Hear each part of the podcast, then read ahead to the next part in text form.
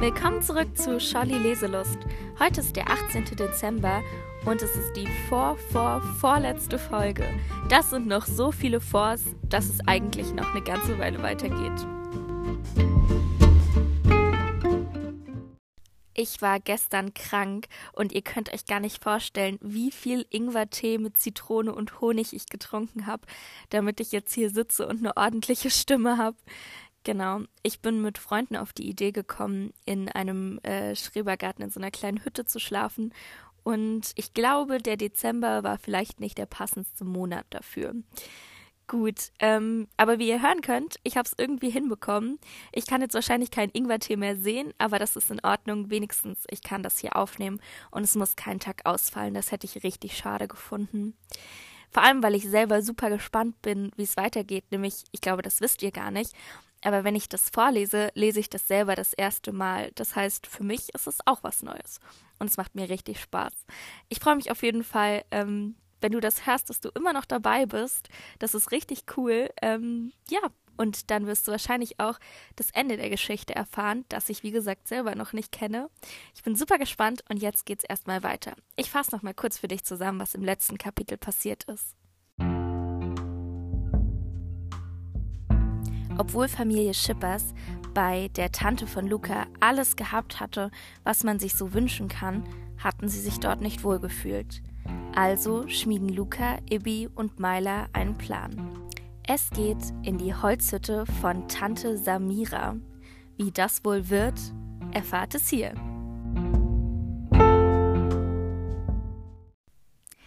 Das neunte Kapitel heißt Schneeflöckchen, Stinksöckchen.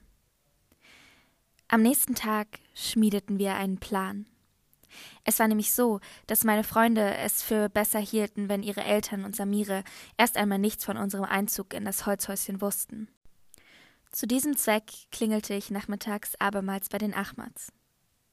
Stell dir vor, die Wunschzettel sind weg und das Foto von deinem Vater auch, begrüßte mich Meila aufgeregt, als sie die Tür öffnete. Sie hielt den leeren Teller und Becher in der Hand. Klar, was dachtest du denn? Ich grinste sie an, obwohl ich es insgeheim schade fand, dass das Foto jetzt weg war. Na, Luca? Wie geht's? Schon eine neue Wohnung gefunden? Samira reichte mir im Vorübergehen die Hand. Wenigstens eine Erwachsene, die mir nicht ständig durchs Haar wuschelte. Ähm, mh, mm, nein, antwortete ich schnell, bevor ich mich mit meinen Freunden auf ihr Zimmer verzog. Meint ihr nicht, das gibt Ärger mit Samira? fragte ich und hockte mich zu den Zwillingen auf den Teppich. Myla hatte bereits Papier und Stifte bereitgelegt. Im Fenster blinkte ein Leuchtzweig in den buntesten Farben. Ach was, die haben vor Weihnachten viel zu viel mit dem Laden zu tun und keine Zeit, da vorbeizuschauen. Und bis Samiras Aprikosen blühen, habt ihr längst eure neue Wohnung, beruhigte mich Ibi. Samira war die netteste Tante des Universums, aber sie hatte auch ihre eigene Vorstellung von der Ordnung der Dinge. Und eine schwangere Frau ohne dazugehörigen Ehemann kam bestimmt nicht daran vor. Auf der anderen Seite wusste ich nicht, wie ich meiner Mutter erklären sollte, dass uns Achmats einfach so in ihrer Hütte wohnen ließen, ohne Vorwürfe, ohne Geld und ohne Erwartungen. Also, was braucht ihr? Myla sah mich erwartungsvoll an. Bettwäsche und Handtücher sind genügend in der Hütte. Lebensmittel bringen wir euch vorbei. Einen Fernseher vielleicht? Keine schlechte Idee. Ich pulte gedankenverloren einen Pistazienkern aus meinen Zähnen. Und Sachen für das Baby, meinte Ibi. Ich frag mal in unserer Familie rum. Unsere Tanten und Onkel sollten noch jede Menge übrig haben, wenn sie die Strampler nicht gerade selbst für ihren Nachwuchs brauchen. Ach, das hat noch Zeit. Ich winkte lässig ab und kam mir vor wie Mama, die jedes Mal genervt reagierte, wenn sie jemand auf den Geburtstermin ansprach. Frühestens im Januar hatte Annette ausgerechnet. Babywanne, Wickeltisch, äh, Schnulli? zählte Meiler auf. Da kommt einiges zusammen. Sie nickte ihrem Bruder zu, und ich verkniff mir zu sagen, dass Mama gegen Schnuller war. Das hatte sie in einem ihrer Artikel neulich geschrieben. Und wie erklären wir meiner Mutter, dass sie einfach so in eurer Hütte wohnen darf? hakte ich nach, um von dem Babythema abzulenken.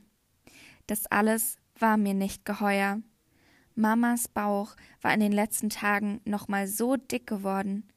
Dicker ging gar nicht mehr. Sie wird Miete zahlen wollen, überlegte ich laut. Hm. Wir sagen deiner Mutter einfach, dass Samira jemanden braucht, der auf die Hütte aufpasst und sich in ihrer Abwesenheit um den Garten kümmert. Im Gegenzug dürft ihr dort umsonst wohnen. Einverstanden? Myla hielt ihre Hand hoch und ich klatschte ab. Wenn das mal gut ging. Mama als Hausmeisterin, wo sie doch gerade wusste, wie man Glühbirnen wechselte. Aber von einem eigenen Garten hatte sie immer geträumt. Deswegen war ich mir plötzlich sicher, dass sie unserem Plan zustimmen würde. Und ich die besten Aussichten auf ein gemütliches Weihnachtsfest nach Schippers Art hatte. Ohne tolle Tante und ohne Theos Gemeinheiten. Sehr vergnügt kam ich an diesem Abend in dem Bungalow an und erzählte Mama begeistert von unserer Idee.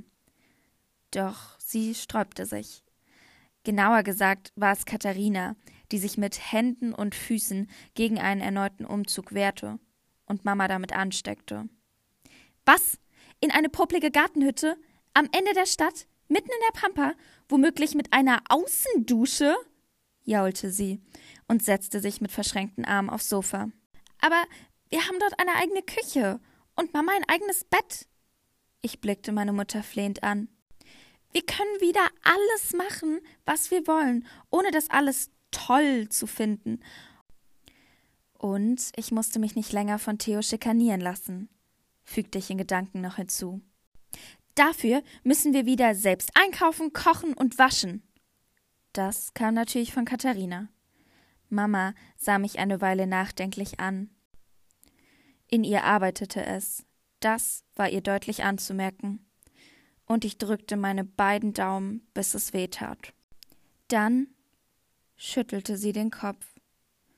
Ihr habt hier alles, was ihr braucht einen geregelten Tagesablauf, saubere Wäsche, gesundes Essen, ein ordentliches Zuhause. Das ist mehr, als ich euch zurzeit geben kann. Nein, Luca, so gut wie hier habt ihr es nirgendwo, sagte Mama, und ihre Stimme klang entschlossen.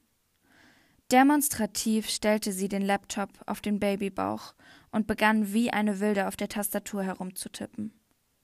Ich schluckte. Von wegen ordentlich. Man konnte aufräumen, so viel man wollte. Sigrid sortierte einem ständig hinterher, egal ob ich die Spülmaschine verkehrt einräumte, meine Schuhe falsch parkte oder Klopapier im Badeschrank stapelte. Wenn Mama wüsste, wie schnuppe mir ein ordentliches Zuhause war. Und sie selbst war bei ihrer Schwester auch nicht glücklich. Pah! Ich wusste genau, wie oft sie sich ihre Bemerkungen verkniff, wenn Sigrid mal wieder über unsere Unordnung meckerte. Oder wenn sie alles toll organisierte und das ganze Haus mit ihrem Weihnachtskit schmückte. Hier noch ein Lichterkettchen und dort eine Glitzerkugel, kunstvoll verzierte Plätzchen, üppige Kerzen, die nach Zimt dufteten, Sterne in allen Größen, Formen und Farben, passende Servietten zum Engelsporzellan auf der Anrichte, das sie nach dem Crash wieder ersetzt hatte. Wir hätten unseren eigenen Weihnachtsbaum, wagte ich einen letzten Versuch. Ich mach für uns Kartoffelsalat und Würstchen und wir alle singen zusammen Feliz Navidad. Wie immer, ganz wild und verrückt. Aber Mama schüttelte den Kopf, obwohl ein kurzes Lächeln über ihr Gesicht gehuscht war. Das hatte ich genau bemerkt. Ich verstand nicht, warum sie die Gelegenheit nicht ergriff, hier abzuhauen. Ich musste mir schnell etwas einfallen lassen, um sie doch noch zu überzeugen. Ausgerechnet Theo war es, der mich rettete. Und das kam so. Obwohl es unser erster Feiertag war, saß ich schlecht gelaunt am Frühstückstisch. Tante Sigrid hatte darauf bestanden, dass wir uns pünktlich um neun einfanden, weil sie anschließend mit uns gemeinsam auf den Weihnachtsmarkt gehen wollte. Das sei eine tolle Sache mit den Traditionen und so bla bla aber anstatt mich über die frisch gebackenen Zimtwaffeln zu freuen, saß ich nur grübelnd da. Ich brachte keinen Bissen herunter und verfluchte insgeheim Sigrids Ideen, die Mama plötzlich auch ganz toll fand. Zumindest tat sie so. Dabei fand sie doch Weihnachtsmärkte immer total öde und den Bratwurstduft zum Kotzen, was in ihrem Umstand wohl erlaubt, aber ansonsten nicht unbedingt freundlich gemeint war. Und dann darfst du dir was Tolles aussuchen, Luca. Ein Holzschwert vielleicht, sagte Sigrid gerade zu mir und wuschelte mir durch die Haare. Da sah ich aus den Augenwinkeln Jakob anflattern. Jakob, dessen Schwungfedern in den letzten Tagen beachtlich gewachsen waren und der bis gerade eben noch in seinem Käfig mit seinen Gurken beschäftigt gewesen war. Ich beobachtete, wie er flink die Lichterkette am Fenster hinaufkletterte. Katharina unterdrückte ein Kichern.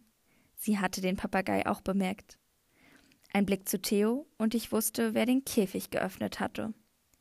Ein Blick zu Mama und ich merkte, dass sie beinahe losgeprustet hätte, als Jakob über den aufgereihten Porzellanengel flatterte und mit einem Plitsch, plopp, platsch beachtliche Spuren darauf hinterließ.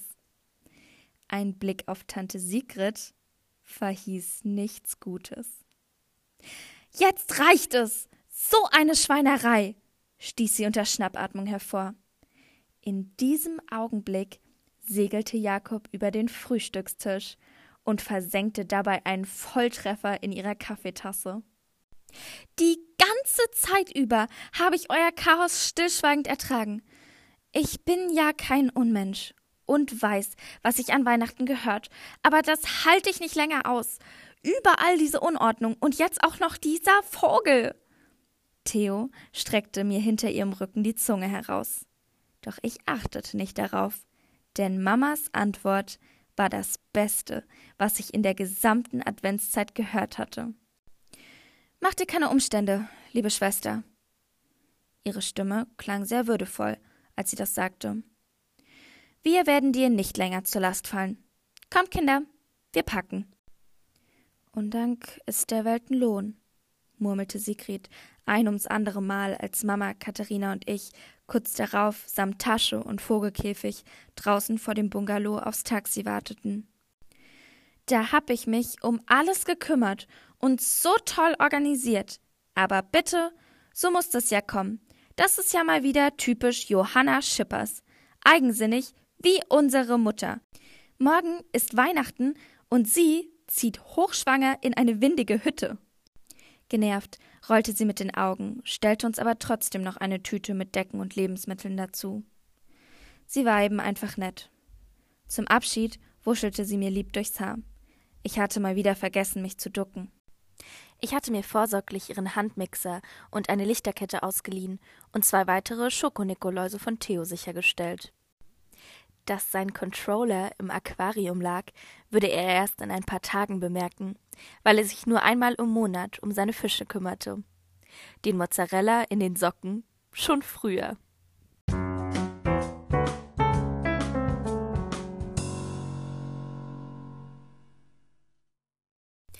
Oh je, oh je. Na, ich hoffe, die Fische bekommen keinen elektrischen Schlag vom Controller im Aquarium.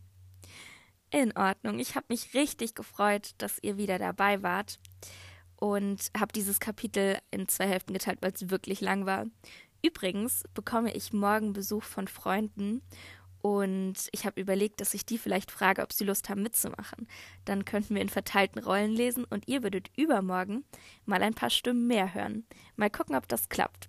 Ich freue mich auf jeden Fall auf euch. Bis dann. Ciao, eure Franka.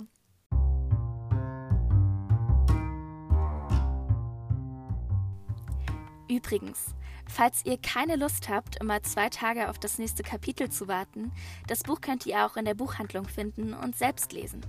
Hier also nochmal alles, was ihr dazu wissen müsst. Es heißt Advent, Advent, die Bude brennt, ist eine Geschichte von Ilona Einwold mit wunderschönen Illustrationen von Tine Schulz. Und erschienen ist es beim Klett Kinderbuchverlag hier in Leipzig.